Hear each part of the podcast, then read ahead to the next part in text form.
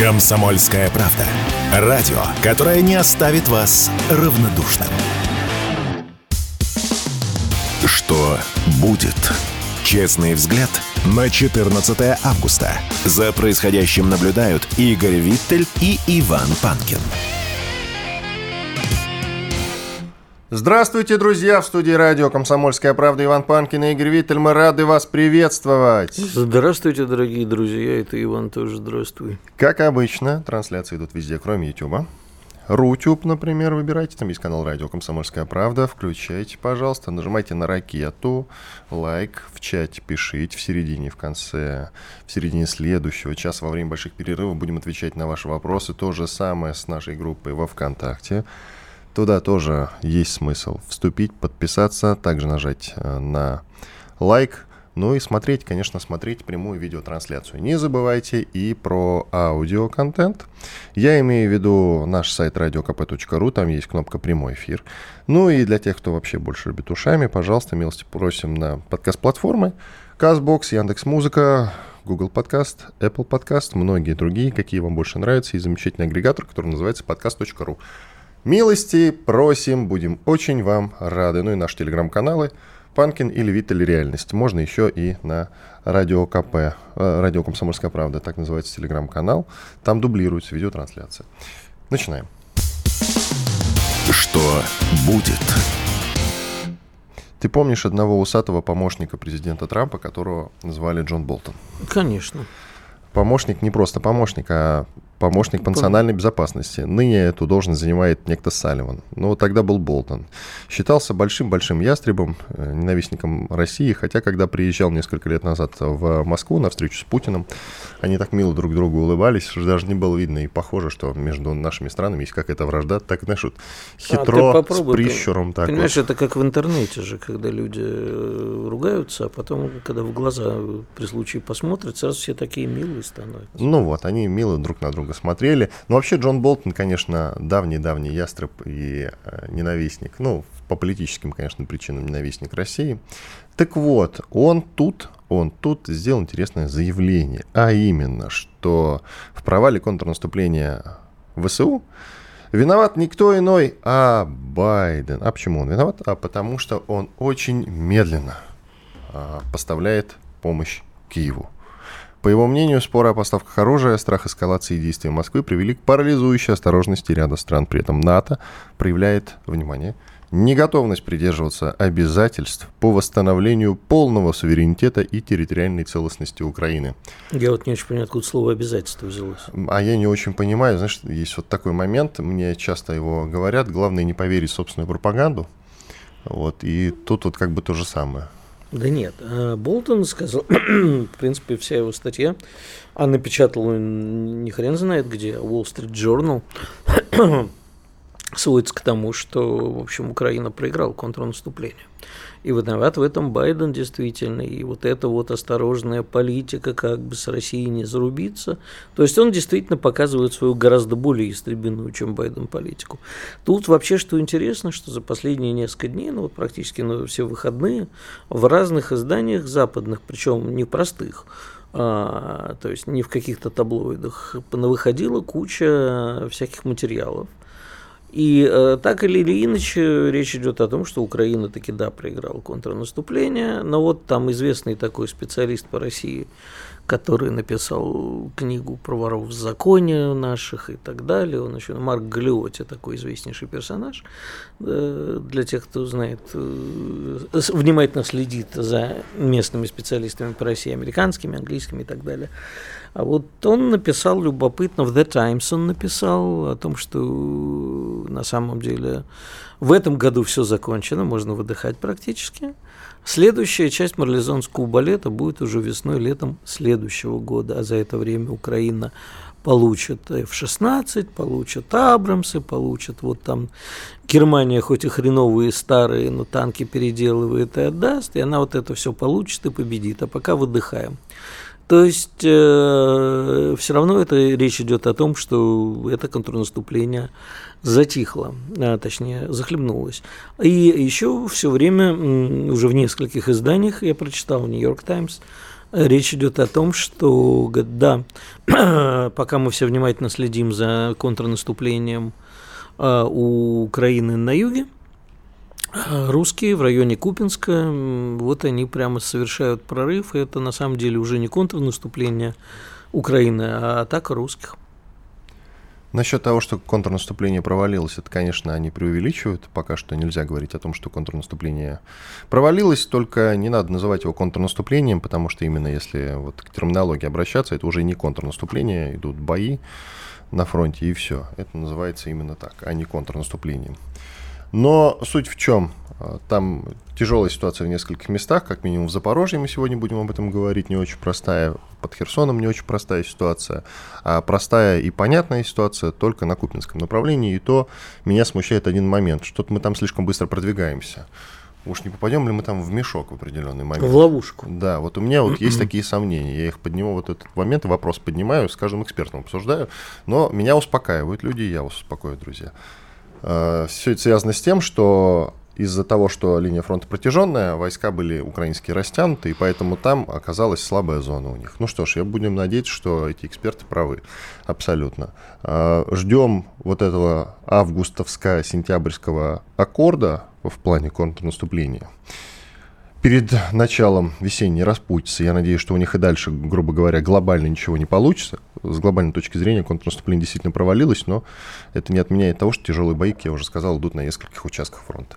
А что будет далее? Я думаю, что после этого момента они уйдут в глухую оборону, очень тяжелую для нас. Как мы ее будем пробивать, я не знаю.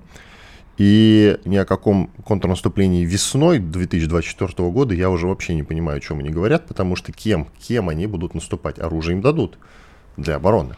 Это очень сложный вопрос. Вот. А, но, знаешь, я э, тут э, на выходных тоже об этом задумался и вспомнил замечательно, я не знаю, знаком ли тебе такой термин, который называется «дебилы Макнамары». Значит, Роберт Макнамара был министром... Роберта об... знаю. Да, Роберт, Дебилов Мак... нет. Роберт Макнамара был министром обороны США в 60 во время Вьетнамской войны, короче. Угу. И вот когда он понял, что не хватает... Э, потери высоки, не хватает сил, э, и нужно где-то брать живую силу, он э, призвал, значит, э, точнее сделал такое вот, уменьшил требования к тем, кого призывают на фронт. И поэтому умудрился, внимание, цифра, набрать 375 тысяч людей, э, в основном умственно отсталых, из бедных семей, не соответствующих физическим параметрами. И в результате что получилось? Вот обычно э, афроамериканцев в армии США было 10%. А тут вот поднабрали, не, не, ну, не восприми это как расизм, это просто вот набирали из неблагополучных семей, умственно отсталых и так далее. Тогда их оказалось практически 50% в армии. И, естественно, потери были очень э, велики среди них, что вызвало потом социальным, ну, как бы это Форест да. Гамп помнишь, да? Да, конечно. Вот. Так Но что вот подсказка... Вьетнамский синдром это потом называлось. Не только, понимаешь, потому что выяснилось, что среди вот этих э, дебилов Макнамара, их так их называли, а Макнамара Морренс, а те, кто вернулся, а вернулось их меньше, потери среди них были очень велики, они все практически оказались на улице. Вот эти нищие бездомные ветераны, это вот оно. Так вот, я думаю, что Украина скоро начнет, ну, она, говорит, и так уже инвалидов собирает. Ну, 375 тысяч, значит, если как бы просто э, сколько в США населения? 200? 370 тысяч, по-моему, населения Соединенных Штатов Америки. Да, да продолжай, я тебе проверю. Да, нет, я имею в виду, что если сравнить с населением Украины, ну вот посчитай, а, сколько ты они могут... спрашивал текущее население Соединенных Штатов Америки? Да, ну больше 200 Сейчас миллионов. Боль, сильно больше, ты что? Да? Там за 300, да. конечно. Население США, смотрим население По-моему, США, смотрим, 301. 301, 301. ну 301 вот видишь, миллион, да. Э, наберут на Украине вот каких-нибудь физически отсталых не готовых этих самых. Ну, это пушечное на, мясо. На Украине сейчас э, около 30 миллионов ну, населения, вот, плюс-минус. Значит, в 10, 10 раз, раз меньше. То есть 30 тысяч, ну, очень грубо считаем, да? Да. Еще 30 тысяч найдут. И э, это, конечно, не закроет никакие дыры. А э, таких... Слушай, ну, я думаю, что сейчас очень многих в Польше будут, и из Польши пытаться вернуть. И Еще раз пол... повторюсь, э, смотри, про дебилов э, Макнамары, про немотивированных бойцов, я же говорю, они подходят только для обороны, они не подходят для контрнаступления. Понимаешь? Вот я о чем Им говорю. уже хоть что-то. Ну, для обороны сойдут. Оборона будет очень хорошая. Я надеюсь, они их не, не на F-16 посадят, потому а что... какая разница? Ну, если можно не только умственно отсталых, смотри, да. не только наступательные задачи можно на истребителях решать, но и многие другие. Бить по целям по определенным. Взлетаешь, э, тебе цель дали, все, ты нанес удар, сел, все. Не обязательно вступать в воздушные бои для этого. Мы с тобой сто раз обсуждали это в эфире. Поэтому хоть дебила, хоть кого. Я уж думаю, он не промахнется, там же все-таки автоматическая система. Ну, в общем, да, если я сажусь за штурвал э, спортивных самолетов иногда, то, в общем, наверное, все могут. Если Виттель за автомобиль садится, друзья, то уже, как бы, понимаете... У меня 37 лет автомобильного стажа, спасибо. Да, и его так гоняет, что мам, не горюй. Я, правда, не замечал, когда он меня подвозил несколько раз, все было Я тебя просто старался... Ты меня берег, я понял, да. Я тогда тебя просто не очень хорошо еще знал. Запад, все, и, и, короче, надо готовиться к перерыву, нехорошо. А про Паршин, по, Паршинского ты не рассказал, кстати. Пашинского, Сергей Пашинский, Коротко да. надо рассказать. Тут давай. Нью-Йорк Таймс разразилась такой прекрасной статьей по поводу того, что... А, помнишь, я тебе говорил, откуда... Так, мы не успеваем. Да, давай, я, я потом расскажу, это большая про торговца история. оружием. Вот как на Украину попадает оружие, попадает оно через некоего Пашинского. Не Друзья, только, не только, секундочку, да, один из не главных. успеваем уже. Через некого Пашинского, которого в свое время Зеленский назвал преступником. И тем не менее, оружие э, на Украину попадает именно через него. Такой любопытный вот э, момент. Мы его обязательно обсудим. Иван Панкин, Игорь Виттель. Уходим на перерыв. Через две минуты вернемся и продолжим. Дмитрий Гоблин-Пучков и Кузькину мать покажет, и что такое хорошо расскажет. И вообще, Дмитрий Юрьевич плохого не посоветует. Государь-император говорил, что у России два союзника, армия и флот. Ну, теперь военно-космические силы еще добавились. Долго работать, чтобы хотя бы наши дети зажили достойно. Вот это нормальный приоритет, да. Тяжкий труд, в результате которого, ну, существенные, так сказать, плоды. Каждый понедельник в 7 часов вечера по московскому времени слушайте программу Дмитрия Гоблина-Пучкова «Война и мир». Что будет? Честный взгляд на 14 августа. За происходящим наблюдают Игорь Виттель и Иван Панкин. Продолжаем эфир в студии радио «Комсомольская правда» Иван Панкин и Игорь Виттель. И все-таки появилось у нас немного времени рассказать о том, кто же такой Пашинский. Ну, такой Депутат Государственной Рады, вроде бывший уже. Да. э, Верховный, председатель там- государственный, все ты спутал вообще. Государственную да, Думу Верховный. и Верховную Раду. Ну, скоро так и будет. Кстати, Да. наверное, на Украине будет Государственная Рада на всякий случай. В- Государственная Рада всем. Короче, всяких комитетов по обороне и прочему был начальник, а сам при этом спокойно торговал оружием. Смешно. Всех мочалок командир. Всех мочалок командир, хочу я всех мочалок, это самое. Ну так вот, э, и в начале, как пишет газета Нью-Йорк Таймс, не хрен собачий опять-таки, газета Нью-Йорк Таймс, а, что прямо в самом начале, э, в феврале 22 года украинские власти побежали за оружием к нему. Говорит, давай, оружие там. А он в результате это оружие скупает в Восточной Европе и продает своим же с наценкой, естественно, причем через э, сеть посредников. Вот. А и болгары там опять засветились, если ты помнишь, у нас была уже Да, история. что больше всего оружия продают именно через Болгария и Но через ты помнишь, Болгарию. да, что у нас Да. э, была такая мутная история, нас обвиняли в том, что мы грохнули болгарского торговца оружием. Был дело. Так вот, я хочу сказать, что нам пора внесудебными расправами заняться с торговцами оружия, которые продают Украине оружие через сеть посредников. Главное, вот у нас осталось там секунд 30, буквально до того, как мы подключим эксперта. Главное сказать, мы задавались вопросом, как, например, на украинский фронт, я имею в виду в руки ВСУ, попадает, допустим, сербское оружие, а вот через э, Пашинского. Ведь сербы не поставляют Возможно, через. Пашинского он не один такой. Не один. Таких много. Это да. один из примеров. Ну вот Человек, я- который све- вообще представляет украинскую власть, на секундочку, но при этом является еще и торговцем оружием. И При этом он еще там по- под судом, под следствием. Да-да-да. Зеленский говорит, Пашин, Пашинский же был, есть знаешь, и будет преступником. Вот. Это же все официально он так говорит, а на самом деле... Ну а без на- таких, на самом деле да, без, оружие. без таких э, нельзя. А, и израильское оружие. Израиль не поставляет и отказывается поставлять оружие Украине, но вот через таких людей, как Пашинский, оно таки попадает. Возможно. А Украина очень обижается и теперь ссорится с Израилем.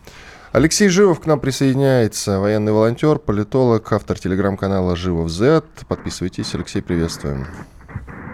Доброе утро. Леш, по ситуации на фронте, насколько, ну, мы видим, да, по официальным источникам, тяжелая ситуация, во-первых, в Запорожье, мы подробнее еще с Рогом, конечно, это обсудим, но, насколько известно, там есть проникновение ВСУ в урожайное, которого мы, в принципе, опасались. Вот ты, если можешь, подтверди, пожалуйста. И под Херсоном заняли ли они плацдарм ВСУ, я имею в виду, на левом берегу, о чем сейчас много говорят.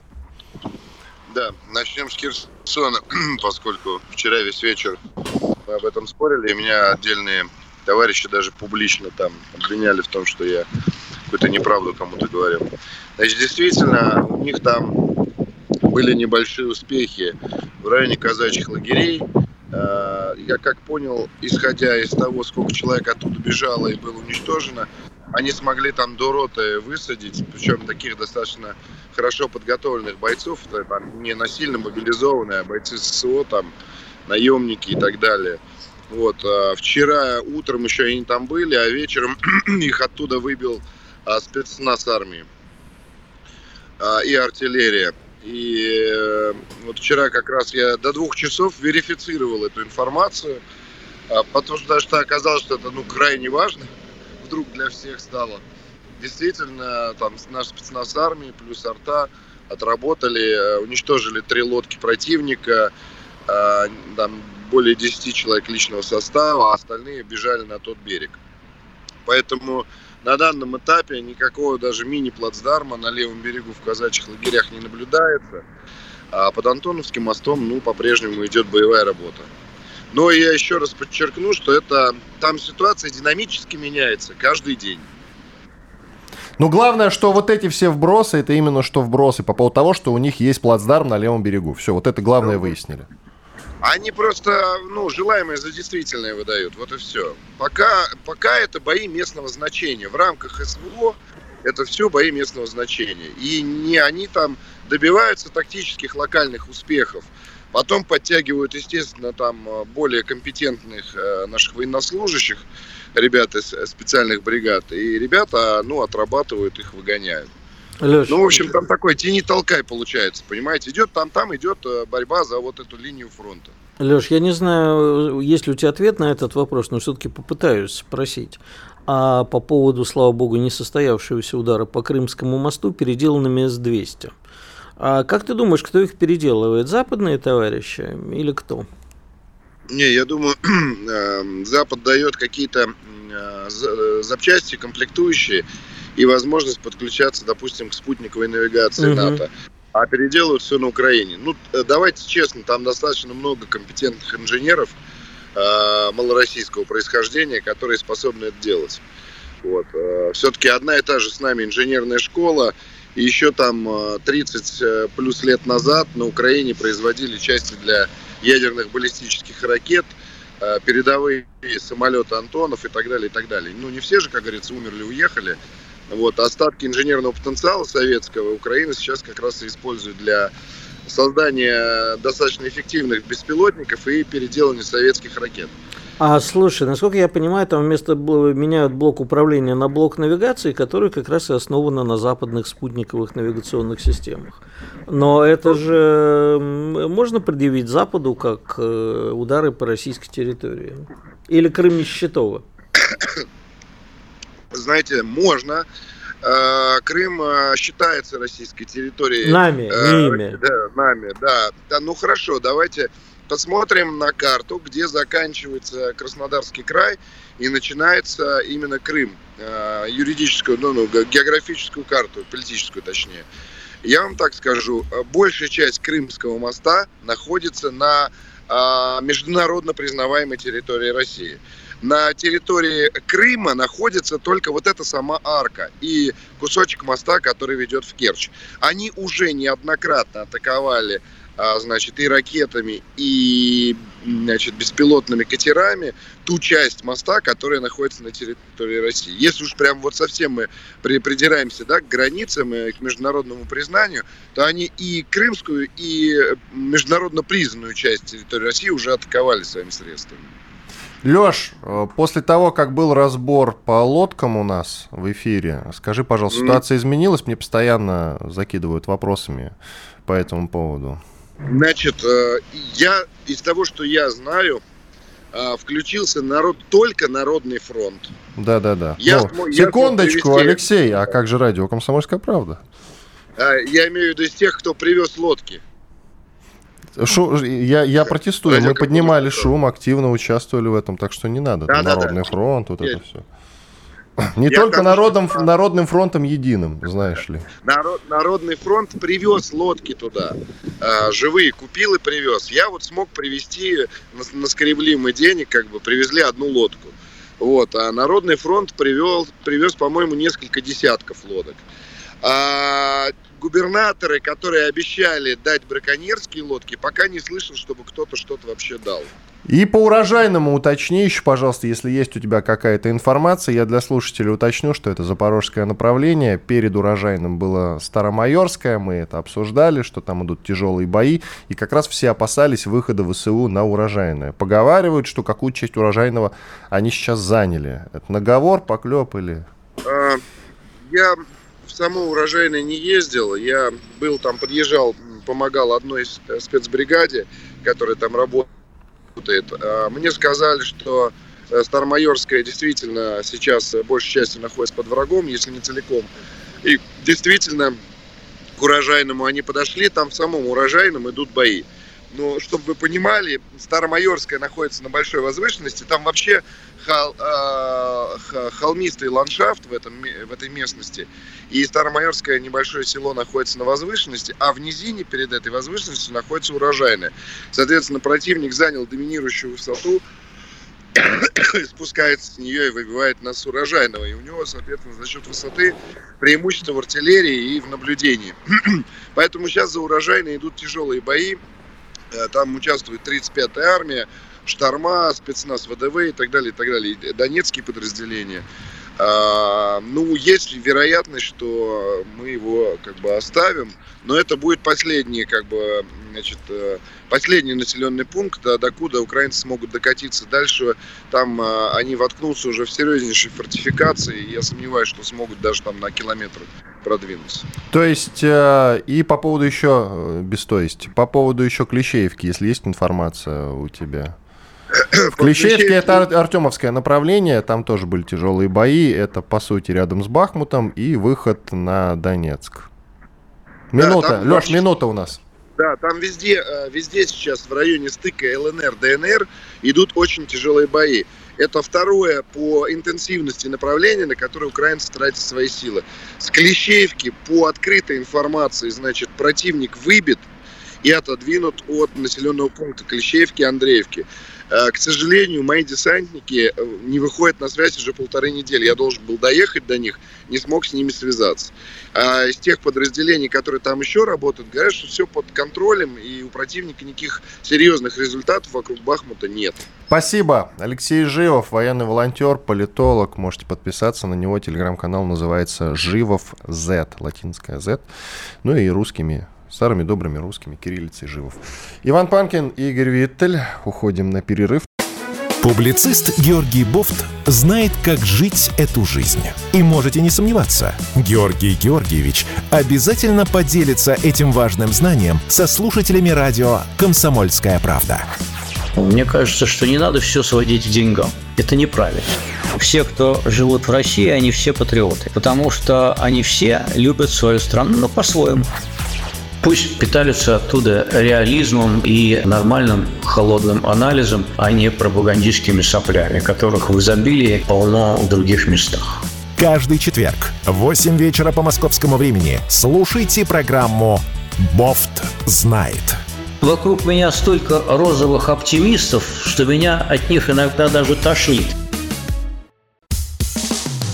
Что будет?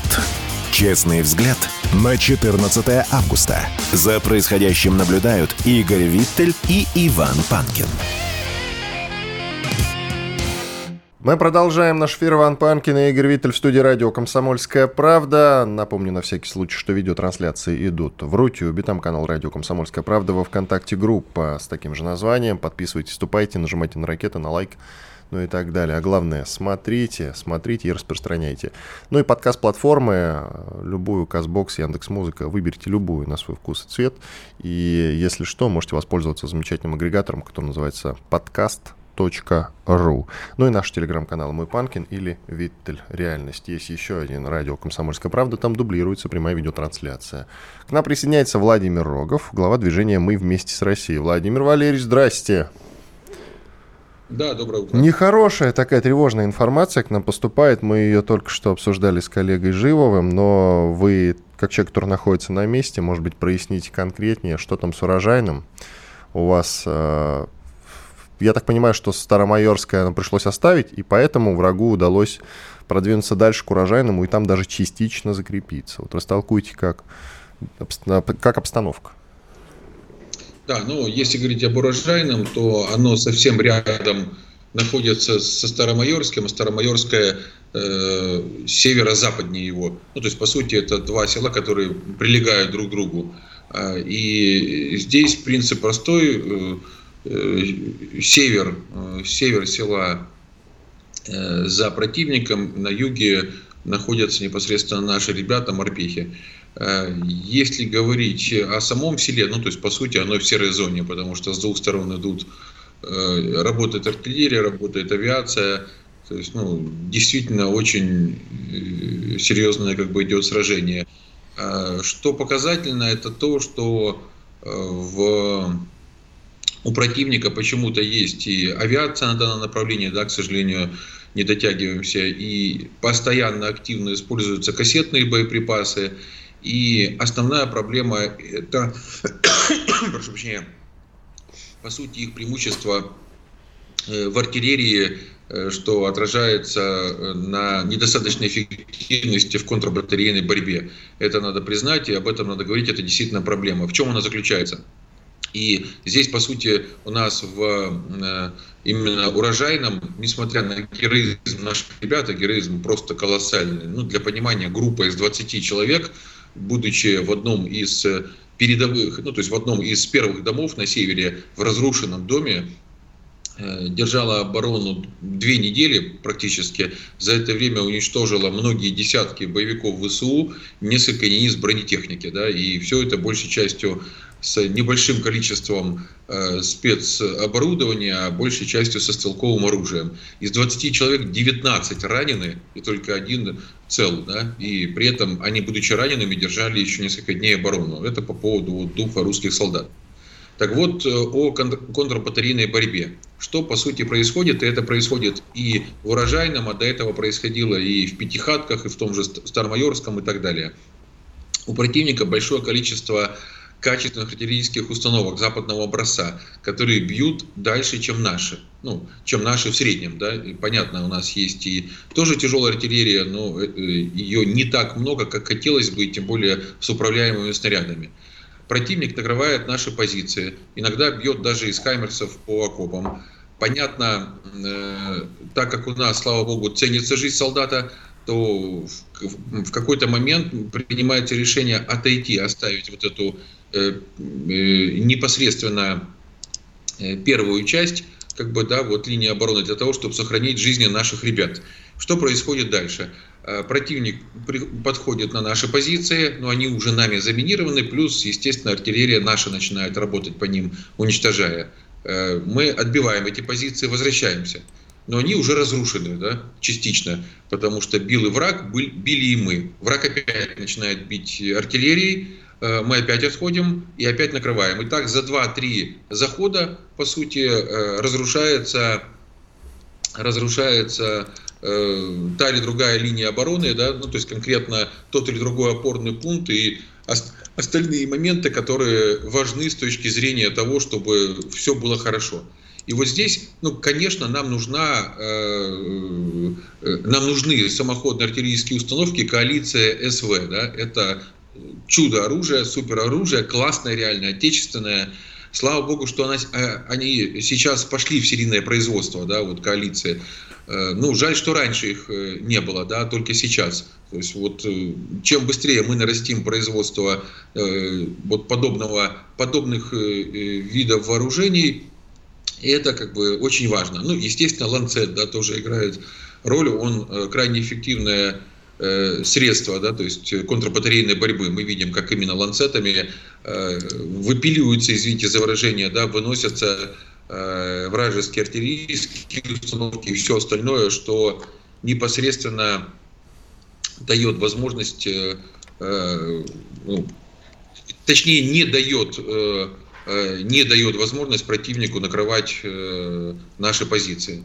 Э, что еще стоит отметить? Торнадо С. Вот Торнадо С у нас тоже отличное вооружение, но тоже хотелось бы побольше. Так что битва за урожайное продолжается. Да, сейчас на севере противник, и он закрепился ой, да, правильно, на юге мы, э, все остальная часть села серая зона. Но надо понимать, что главное э, для противника не урожайная, не старомайорская. А Мариуполь? Э, это...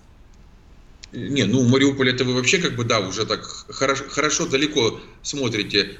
Плохо э, далеко главное... смотрит, плохо далеко смотрит. Я просто не, ну, раскрываю тайны противника. Смотрите, да. Старомлиновка, Старомлиновка, да. То есть вот Старомлиновка это уже важно, это южнее урожайного. Почему важно? Потому что это уже высоты.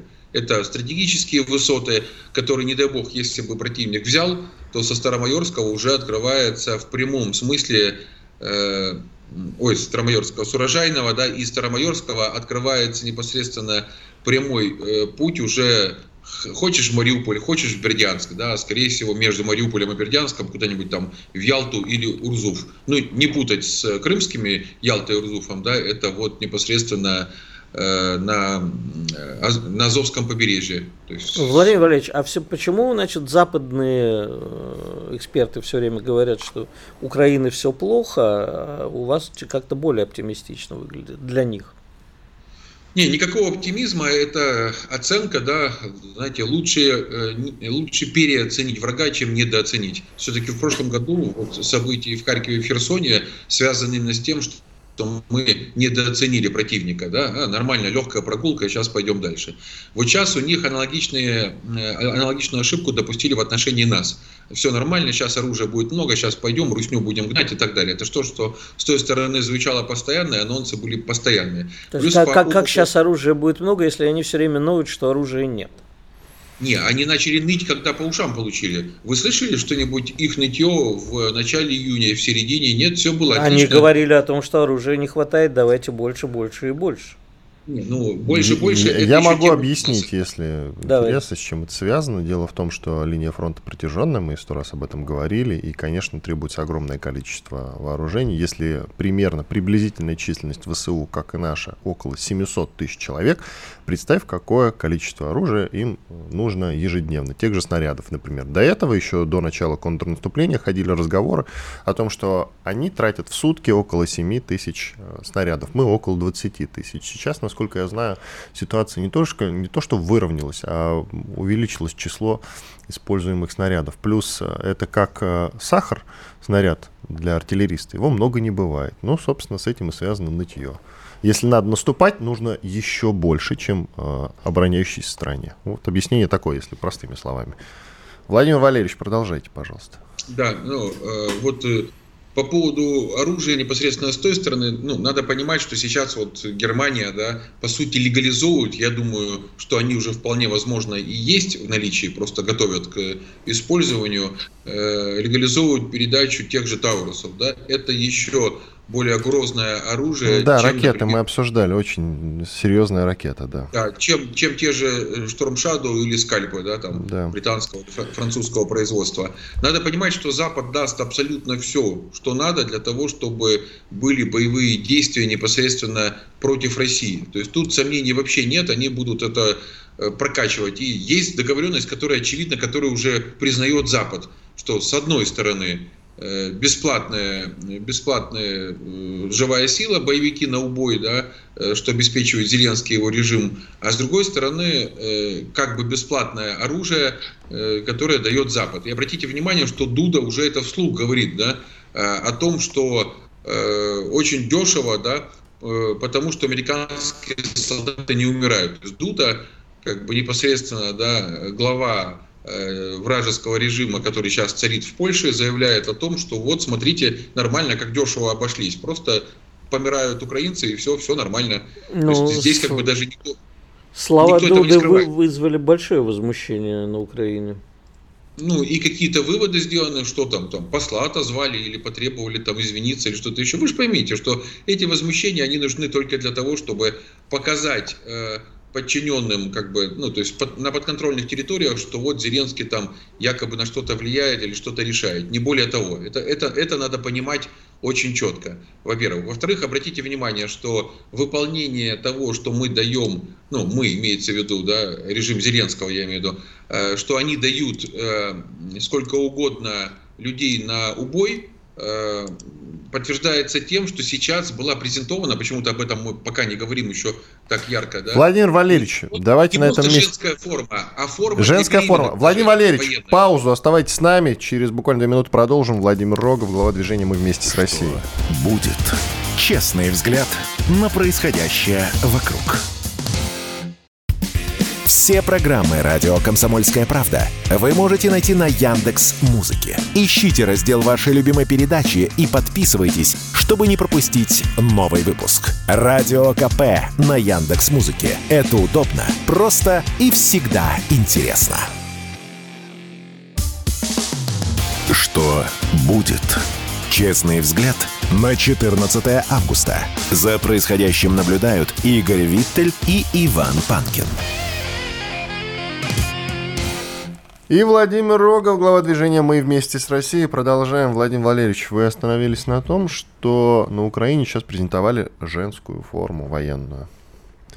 Да, И как вы думаете, что они сейчас начнут массово, допустим, мобилизовывать женщин на фронт? ну, пока готовят общественное сознание, надо дать должное, они работают очень грамотно. То есть помимо того, что с одной стороны людей загоняют, а с другой стороны дают им этакую иллюзию да, вот, информационного вовлечения и психологической подготовки к каким-то решениям, которыми, с которыми люди уже просто свыкаются, понимая, что деваться некуда. А о том, что женщины будут нужны, говорят там всевозможные эксперты, всевозможные там лидеры общественного мнения. Так их в основном в тыл отправят, там еду готовить, еще что-нибудь, там сети шить, знаете, например. Ну, я Не бы, то, что же их так... там в артиллеристы сразу или в танкисты, правда ведь? Ну, а, а почему бы и нет? Почему бы и нет? Же, Женщины-штурмовики, гроза ВСУ. Не, ну вы знаете, я, я бы так не относился. Человек с оружием, он по-любому опасен, да? А если человек просто загнан, и ему объяснено, что другого варианта выжить нет, как стрелять по своим же родным и близким, то он, к сожалению, это делать будет и опыт политического Нет, просто я, четко, Владимир Валерьевич, я почему с иронией отношусь? Я верю в то, что женщин и женщины могут представлять большую угрозу, если их, допустим, направлять в тероборону, ну или в тыловые какие-то части для, собственно, вот подобной работы. Вроде как на кухне я к этому отношусь вполне серьезно, потому что там нужны люди, как бы, и нужны люди компетентные, ну и для подобной работы. Вот тут я, да, согласен, женщин будут мобилизовать. То, что их будут отправлять в пехоту, я что-то, честно говоря, не очень-то верю. Хотя отдельные, конечно, там какие-то роты э, женского спецназа вполне себе ну, вероятны, да. Дело, дело даже не в спецназе или в сверхнагрузках, да. Даже медицина, естественно, тоже важна. Я, э, тактическая медицина, прежде всего. Я уже не говорю о снайперах. Женщины-снайперы – это серьезная гроза. Согласен. И в значительной да. степени это очень часто проявляется. Так что, не дай бог, тысячи убитых наших ребят – это уже не шутка. Да? Это, это вполне серьезная угроза, которая может быть. И здесь наша задача, естественно, всячески подобные вещи не допускать, формировать общественное мнение на той стороне и помогать людям оставаться живыми и здоровыми. Знаете, вот в этом плане меня всегда поражает какой-то нет эдакий юмор, да, бравада со стороны наших с вами как бы там соратников, союзников, да, вроде как адекватных людей, которые смеются над очередным роликом, где там вот э, поймали новый экипаж, э, там, не знаю, леопарда, да, для передовой, когда молодых людей ловят на улице, там бьют и э, чуть ли не в наручниках отправляют непосредственно в те же военкоматы. Да? А, Надо ну понять... и подписывают, поймали нового танкиста, да. Да, да, то есть это не смешно, потому что, к сожалению, да, ну, всем рекомендую, не знаю, там, почитать Ярослава Гашика, да, вот, э, о тех же похождениях правого солдата Швейка, да, тоже никто воевать не хотел, но, тем не менее, в Первую мировую войну миллионы и миллионы людей погибли.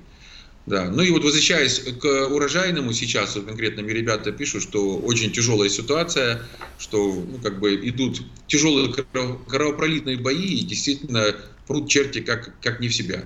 Ну, кстати, э, с другого участка фронта вот пишут, мы не говорили ничего об Ореховском направлении, а Ореховское направление у нас тоже горячее постоянно, я напомню, это Работина, э, вот населенный пункт, который чаще всего слышат.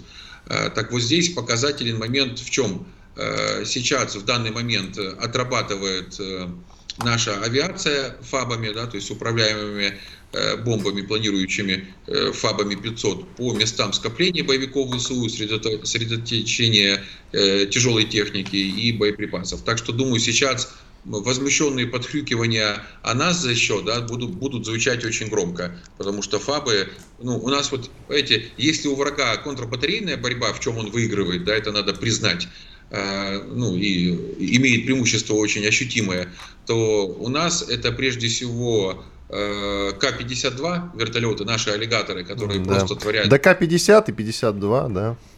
Да, и непосредственно, конечно, фабы, да, то есть то, что противник тоже не ожидал. И, кстати, показательный момент, опять, в очередной раз наша доблестная разведка военная, да, вот это просто ребята, ну, красавцы, да, вот мне кажется, о них надо больше говорить и ставить в пример. Они не просто разведали, да, а они пошли в атаку и разгромили э, подразделения врага сейчас вот в районе Работина. Причем ворвались в окопы врага, уничтожили много, да, плюс э, немало взяли в плен. Это по поводу того, как Э, вот смело, дерзко, но расчетливо действуют наши вот ореховские спартанцы, как их называют сейчас. И обстановка в Мелитополе, и вы у себя в телеграм-канале, который так и называется, Владимир Рогов, э, пишете о том, что город периодически обстреливается. Насколько все серьезно?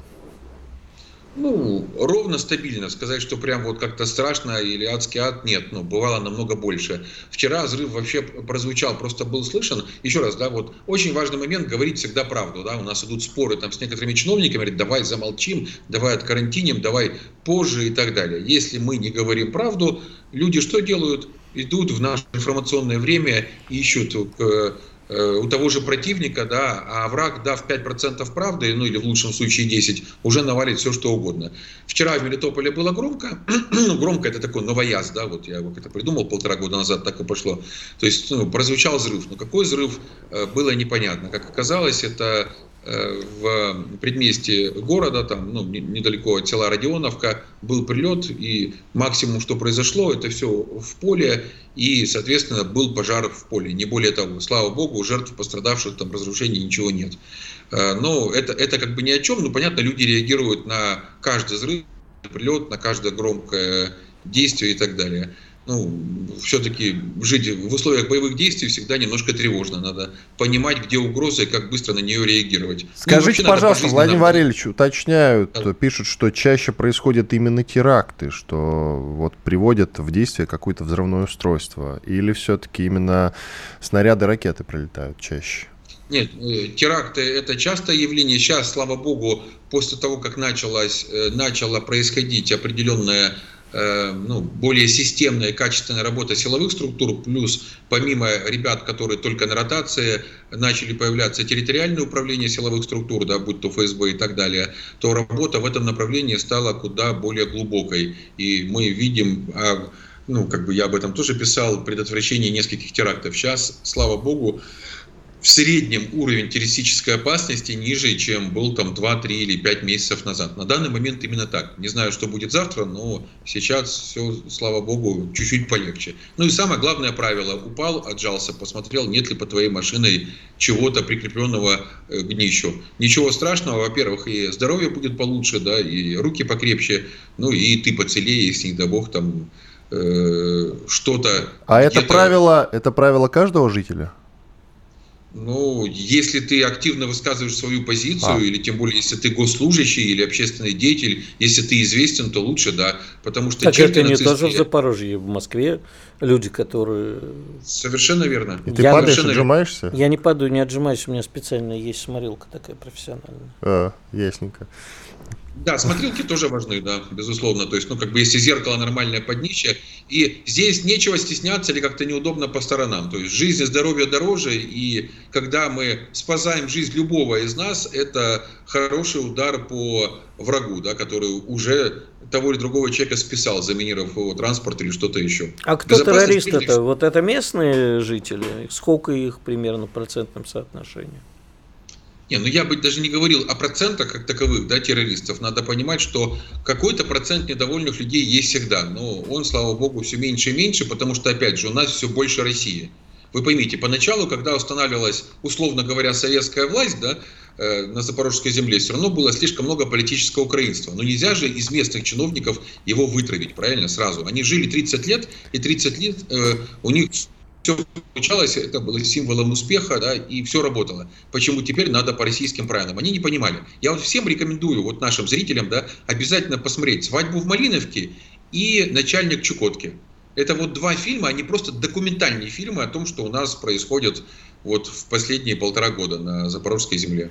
Так нет, вопрос Игоря был чуть-чуть в другом. Он а? имел в виду, много ли у вас ждунов, так чисто по оценкам, которые способны нет, теракты, нет. которые совершают теракты по итогу? Э, ждунов, слава богу, немного. Во-первых, да, ну, я бы там не стал говорить о каких-то прям процентах, да, но я думаю, сейчас это количество близкое к э, нежирному кефиру, да, потому что реально сокращается. Те, кто реальные ждуны, они уехали, прекрасно понимая а те, кто ждуны как ждуны, если они были подвергнуты пропаганде, во-первых, сейчас они видят изменения, которые происходят, да, начиная с социальной защиты, там, строительства дорог, перезапуска там, инфраструктурных объектов и массы другого. А во-вторых, ну, тем более готовность к действиям, она же должна быть поэтапной. Да? Вот пошел и просто что-то взорвал, достаточно сложно. Поэтому и придумывают враг вот таких, знаете, политических силь, синих китов, да, вот у нас была очень грустная история в Бердянске. Коротко где, только, Владимир Валерьевич, да, минута. Два мальчишки попали, попали под влияние конкретно через соцсети, через мессенджеры, им прокачивали мозги. В конце концов они напали на полицейского, убили его, взяли автомат и убили еще трех человек. Вот несколько недель назад у нас подобная страшная история произошла. Это по поводу того, что надо работать со всеми, с молодежью, показывая. Самое главное – это доверие. Когда есть доверие, ничего подобного происходить не будет. Поэтому этим доверием надо дорожить, не предавать и увеличивать его честно и прямо и прозрачно все делая. Тогда победа будет за нами. Спасибо. Спасибо. Владимир Рогов, глава движения «Мы вместе с Россией» был с нами, и мы остались очень довольны его объективным и обстоятельным, объективным, во-первых, взглядом на происходящее и обстоятельными ответами, разумеется. Иван Панкин и Игорь Виттель. Сейчас большой перерыв. Будем отвечать на ваши вопросы в Рутюбе и во Вконтакте. Вернемся в начале следующего часа. Что будет? Честный взгляд на происходящее вокруг.